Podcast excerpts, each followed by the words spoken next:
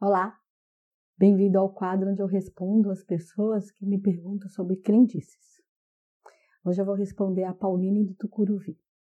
Ela mandou perguntar é, qual que é a simbologia ou o efeito de ver duas facas cruzadas.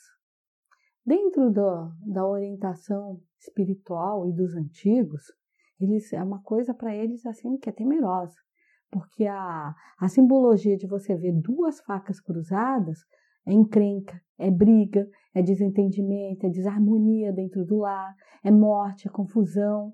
Então, está sempre numa conotação assim muito agressiva, muito ruim.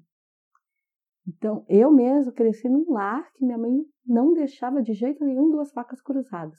O tempo inteiro ela ficava brigando se ela encontrasse em cima da pia, em cima da mesa, alguém colocou duas facas cruzadas.